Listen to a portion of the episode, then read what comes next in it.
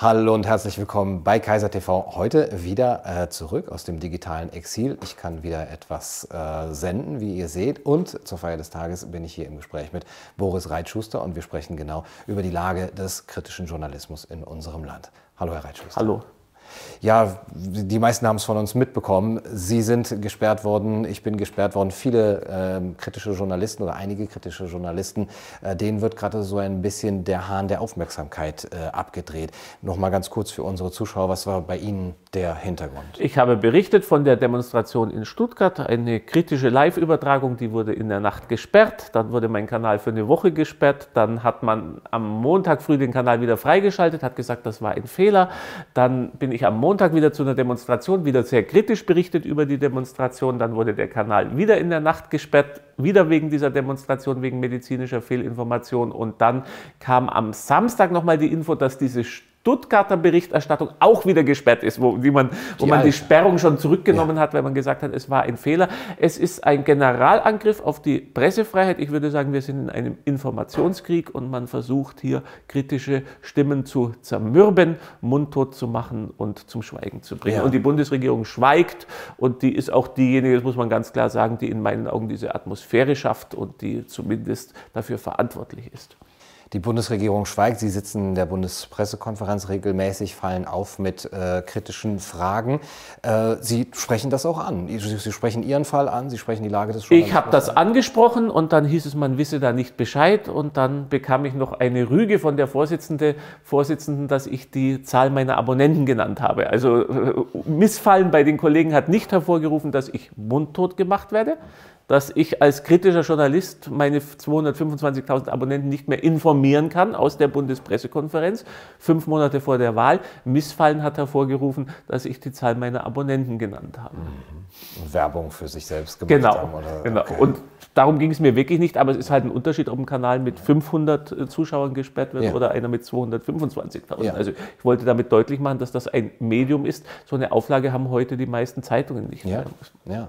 Also es ist Öffentlichkeit. Die Süddeutsche da. hat 8000 Abonnenten auf YouTube, jetzt mal zum Vergleich. Ja. Die wird aber auch nicht abgeschaltet. Ja, aber gibt es die eigentlich noch als Blatt, als Print, die Süddeutsche? Ich weiß es gar nicht. Äh, streuen Sie kein Salz in meine Wunden, weil die ja einen großen Hetzartikel über mich hatte. Ja, ja. Äh, und äh, ganz bemerkenswert, also Anlass für den Hetzartikel, das sagen die selber, waren Beschwerden von Pressesprechern, dass ich, zu, dass ich die falschen Fragen stelle. Also Herr Kaiser, das müssen Sie sich vorstellen. Eine Zeitung nimmt die Beschwerde von Pressesprechern darüber, dass ein Journalist zu böse Fragen stellt, zum Anlass, einen Hetzartikel über ihn zu machen. Das ist doch wie aus dem Roman. Hätte uns das jemand vor äh, einem Jahr gesagt, den hätten wir für verrückt erklärt. Auf jeden Fall. Also die falschen Fragen überhaupt zu stellen, das von einem Journalisten zu hören, dass man die falschen Fragen stellen kann, äh, ist ja schon eben eine Art äh, Bankrotterklärung. Bankrotterklärung.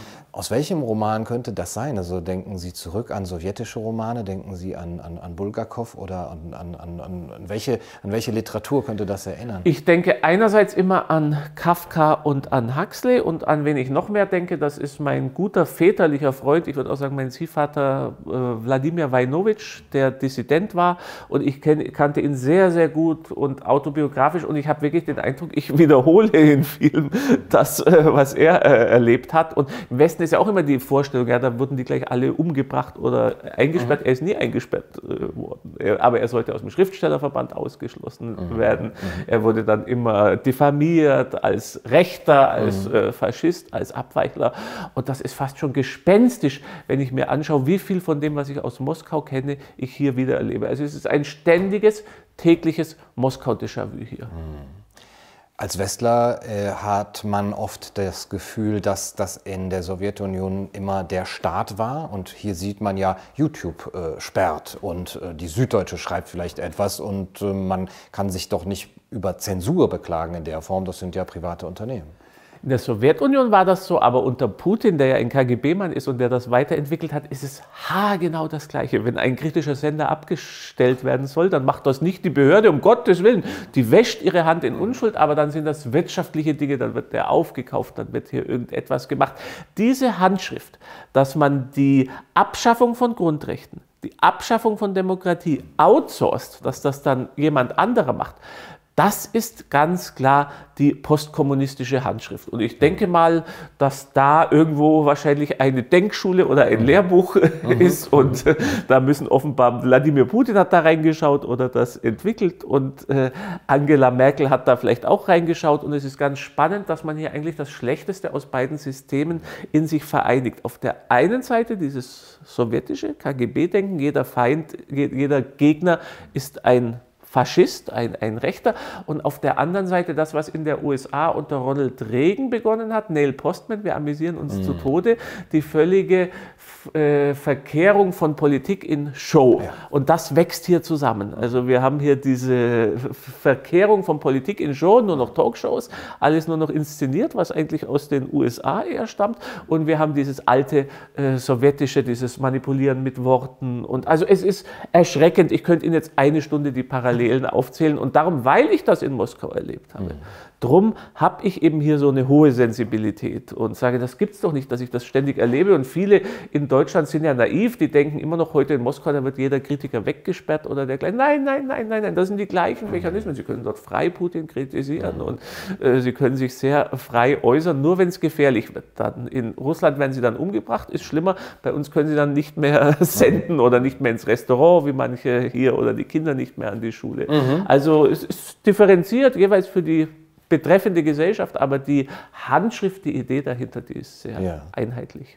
Und man wird äh, mundtot gemacht, auch durch diese Zermürbungstaktik. Jetzt ist äh, diese YouTube-Taktik, mal ein bisschen was sperren, dann wieder äh, aufheben, die Sperrung, dann doch wieder sperren, eine Form. Und die Diffamierung. Sie erleben das ja selber in Ihrer Auseinandersetzung mit äh, Kachelmann mhm. und da werden Sie als Rechtsextremer äh, beschimpft. Und allein das, das ist eine alte Methode, die der KGB damals eingeführt hat. Das sagte ja schon Agajans was, glaube ich, könnte es sein, dass ich das verwechsle, aber Generaloberst des KGB-Vorgängers und der sagte, wenn man nicht mehr weiterkommt, dann muss man den Gegner als Nazi diffamieren. das ist heute, wenn Sie das groß über den Schreibtisch von Angela Merkel hängen, dann ist damit eigentlich die, das politische Credo der Merkelschen Bundesrepublik ist damit zusammengefasst. Ja. Statt Diskussion, statt Diskurs, statt Toleranz und Offenheit wird im Namen von angeblicher Toleranz, angeblicher Offenheit mit dem Stigma äh, rechts wird hier politisch politische Willensbildung verhindert und dafür gibt man 1,15 Milliarden aus, aus dem Staatshaushalt. also wir bezahlen ja. unsere eigene Stigmatisierung. Ich bin alter Sozialdemokrat, ich war Jungsozialist. Es ist so absurd, es ist, es ist obszön absurd, muss man ganz ehrlich sagen. Und es sind nicht nur die Politiker, die sich das als Motto drüber heften könnten, sondern auch die Journalisten, die in einer Form von Noch schlimmer fast. Also ich würde sagen, wenn man das jetzt sagt, äh, wie, also der, ähm, die, die russischen Dissidenten sagen immer, das ist beim der KGB war wie ein Wachhund, der das Haus übernommen hat.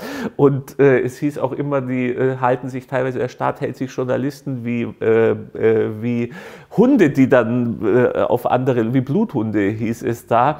Und äh, ich mache mir das jetzt nicht zu eigen, machen Sie selber Ihre. ich habe jetzt nur die Russen zitiert, das darf mhm. ich und die Schlussfolgerung, die können Sie selber ziehen. Ich habe nichts gesagt, das auch als Hinweis für die YouTube-Zensur. Ich habe lediglich russische Klassiker zitiert. so viel wird man ja noch zitieren. Ja, weiß man auch nicht. Ja, also ja. Das, das würde mich nicht wundern. Und die Zermürbungstaktik geht dahin und auch die Diffamierung dahin, dass es sich letztendlich auch irgendwo auf der Straße zeigt oder dass es sich im realen Leben zeigt. Sie werden zum Beispiel angegriffen, wenn Sie von einer Demo äh, kritisch berichten. Ähm, sind das die, die Ausläufer, dass dann Menschen denken, oh ja Mensch, da muss ich jetzt mal äh, genauer hingucken, wenn dieser Reitschuster irgendwie komisch sein soll, dann haben wir auch eine Erlaubnis oder äh, gibt es da auch irgendwelche äh, Machenschaften, dass man Leute extra ansetzt und in diese Demos bringt? Also zum einen funktioniert das einfach so, wenn man die Leute aufhetzt. Also die Gesellschaft ist faktisch in Deutschland erkennen das auch viele wieder nicht, weil sie es nie erlebt haben. Die ist im Kriegszustand. Ich habe das ja in Russland erlebt. Es gibt nur noch Vaterland und jetzt Corona-Bekämpfung. Das müssen sie nur ersetzen. Und jeder, der dagegen ist, ist Vaterlandsverräter, mhm. Corona-Leugner. Und äh, das ist eins zu eins. Das ist ganz, ganz schrecklich, dass diese Mechanismen wieder funktionieren. Es geht ja durch die Familien, durch Freundschaften, durch alles. Und das geht nur durch massives Schüren von Angst und durch massives massive äh, Mechanismen von belagerter Festung und mhm. äh, mhm. das ist ganz, ganz schlimm, wie ähnlich diese Mechanismen sind und dass man gezielt jemanden ansetzt. Ich denke, bei, jetzt auf mich, das braucht man gar nicht, aber was ich eben erlebt habe auf den Demonstrationen, und ich kenne das sehr gut aus Moskau, da habe ich ein gewisses Gespür dafür, wenn irgendwelche bestellten Provokateure kommen. Mhm. Und man sieht sogar die Gesichter, weil das meistens Leute sind, die das selber überhaupt nicht wissen. Das sind Leute, denen man 100 Euro dann in die Hand drückt und die eigentlich macht völlig unpolitisch sind. Und daran erkennt man die auch, dass denen das eigentlich ziemlich egal ist. Und macht mal da ein bisschen Rabatz. Und zum Beispiel in Leipzig hatte ich genau diese Situation. Das waren Fußballraudis. Und äh, das war wirklich so. Also ich kam mir vor wie in Moskau. Ich dachte wirklich, also mein Eindruck war, dass das Ganze inszeniert ist. Das ZDF war auch schon da und die Kameras waren da schon an äh, dem Ort. Das kann alles Zufall sein, aber das waren ganz eindeutig Leute, die sich zu 100 Prozent unterschieden haben von den normalen Teilnehmern der Demonstration. Wo immer die herkamen, die gingen auch im Gänsemarsch darunter, da gibt es diese Bilder. Und ich weiß aus Moskau, dass es also Strategien sind, einfach um Andersdenken zu, zu diskreditieren, wenn die dann Demonstrationen machen, dass man da dann einfach irgendeine Provokation macht. Also das ist eine alte KGB-Taktik. Ich sage jetzt nicht, dass die hier angewendet wird, kann ich nicht sagen. Ich sage nur, dass ich überraschende Parallelitäten mhm. sehe. Auch wieder Hinweis für die Zensoren, das ist keine medizinische Information. Das ist also Demonstration und äh, wenn dann dann müssten Sie es wegen demonstrativer Fehlinformation müsste man es dann sperren. Ja, was heutzutage schon alles medizinische Fehlinformation ist. Aber wenn äh, die Journalisten auch ähm, jetzt da keinen Aufschrei äh, hinlegen, die müssten ja eigentlich sich an den Kopf fassen, was äh, ihre Berufsehre, was den journalistischen Ethos angeht. Sie sehen, äh, Sie sind einer der wenigen, wenn nicht der einzige, der in der Bundespressekonferenz kritische Fragen stellt, der kritisch berichtet. So kurz vor der Bundestagswahl äh, wird jetzt Ihr YouTube-Kanal angegriffen. Da müsste man eigentlich sagen, hier ist die Demokratie, hier ist also diese vierte Branche auch ähm, der Gewaltenteilung ist massiv angegriffen. Wenn es da keinen Aufschrei gibt, wie kommen wir denn da raus? Wie kann sich der Also das sind wieder diese Mechanismen des Krieges, weil die mich nicht mehr als Journalisten sehen, die sehen mich als Feind. Das ist ein Böser. Das ist ja also diese Entmenschlichung. Und es ist traurig, dass wir diese Lehre aus der mhm. Aufarbeitung des Nationalsozialismus nicht gezogen haben, mhm. weil das wäre genau die Lehre, dass man niemand mehr entmenschlichen darf und sagen kann, das ist ja der Feind. Und deshalb sind sie ja für Journalismus, für Pressefreiheit, für all das sind wir, aber nicht für solche bösen Volksfeinde wie den Gunnar Kaiser und den Reitschuster, die haben das verweckt. Das ist das Irre. Wie das rausgeht, also die große Frage ist, sowas kann äh, erdrutschartig kann das Ganze enden, weil ich traue auch den Umfragen nicht mehr, muss ich ganz ehrlich sagen. Und das kann erdrutschartig enden. Und darum haben sie auch solche Angst. Drum wird ihr Kanal gesperrt, drum wird mein Kanal gesperrt. Weil wenn die überzeugt werden, wenn die sicher werden, dann hätten sie keine Angst vor Leuten mhm. wie uns, die mhm. einfach etwas anderes berichten. Was man machen kann, das ist die eine Million Dollar Frage. Ich glaube, man muss informieren, man muss, äh, darf sich nicht einschüchtern lassen, man muss zeigen, wie lächerlich das Ganze ist und wie schlimm das Ganze ist. Und die große Gefahr ist, dass das natürlich kippen kann, dass eine Gesellschaft dann von einem Extrem ins andere kommt. Und gerade weil wir jetzt diesen extremen äh, Linksruck hatten in diesen Merkel-Jahren, mhm. halte ich es auch nicht für ausgeschlossen, dass das Pendel dann in die andere Richtung geht. In zehn Jahren sind wir dann die Linksextremisten, ja. die, die sich der nationalen Erneuerung widersetzen. Und die gleichen, die uns jetzt als Rechte beschimpfen, die werden dann wieder im Auftrag der Regierung werden dann sagen, das sind diese bösen hier diese bösen Linken wie der Kaiser und der Reitschuster, die die nationale Erneuerung und die Konsolidierung mhm. nicht haben. Also das ist erstaunlich, habe ich auch schon in Russland alles erlebt. Also es werden die gleichen Leute wieder sein, die dann bei einer anderen ja. Regierung mitmachen. Und das ist die große Gefahr eben, dass sich dieses Extremistische aufpendelt und die äh, Mitte müsste, also es müsste wirklich die Mitte, die muss sich zu Wort melden und das ist das Schlimme, dass sich so viele nicht mhm. trauen, auch Unternehmer und die FDP eine verheerende Rolle, die die FDP in dem Ganzen spielt, weil sie mitmacht macht. Sie hätte jetzt die Chance, sie könnte sich jetzt wirklich zu einer liberalen ja. bürgerlichen Kraft entwickeln. Das wäre ihre Chance. Und stattdessen hat sie einen Vorsitzenden, der in meinen Augen nur immer Männchen macht, immer auf den Hinterbeinen äh, äh, sich erhebt und dann immer wieder das Büßerhemd anzieht. Und äh, das halte ich für, für erschreckend. Also die FDP müsste jetzt aufstehen, wenn sowas passiert, die müsste im Bundestag eine aktuelle Stunde machen und äh, sagen, was ist da los. Mhm. Und stattdessen haben sie Angst, um Gottes Willen, äh, bloß nicht solidarisieren. Also mhm. ganz, ganz bitter dieses Versagen der bürgerlichen Kräfte und auch von großen Teilen der äh, CDU, die das ja. einfach mitmachen. Ja. Und das werden die Ersten sein, die dann aufgefressen werden. Das ist das. Nützliche Idioten. Nützliche ja, Idioten, genau. Aber die bürgerliche Mitte ist da und Sie sagen auch, Sie trauen den Umfragen nicht. Das heißt, da ist auch schon ein gewisser Unmut. Wir haben einen hohen Zulauf in unseren kan Kanälen und äh, andere Kanäle auch, äh, Tichy zum Beispiel. Wie kriegen wir die äh, auch einigermaßen äh, erdbebensicher, äh, so äh, fest, dass sie auch äh, eben nicht jeden Tag und wir auch nicht jeden Tag fürchten müssen, dass äh, wir die Öffentlichkeit verlieren, die ich Reichweite. Hab, ich habe ja vorher schon gesagt, es ist in meinen Augen ein Informationskrieg und es ist ganz klar, wer hier die großen Truppen hat und wir mhm. müssen uns auf eine Partisanentaktik von daher äh, konzentrieren. Zum Beispiel, dass man die Videos sich gegenseitig zuspielt. Das mhm. habe ich jetzt gemacht, das war meine Idee, dass ich vor die Videos dann schreibe oder das auch nochmal sage, die kann jeder hochladen und macht das ganz stark, weil dann ist es für die Zensur unglaublich schwierig, mhm. ja, wenn das genau. überall ist und ja. wenn das auf verschiedenen Plattformen ist. Das ist ganz, ganz wichtig. Man muss sie mit ihren Mitteln schlagen. Zum Beispiel jetzt habe ich mir überlegt, dass ich YouTube streike. Die haben mich ja gestreikt, eine Woche gesperrt. Ich sperre jetzt eine Woche YouTube. Ich mache nur noch Aufsager, sage dann den Leuten, kommt auf meine andere äh, Seite.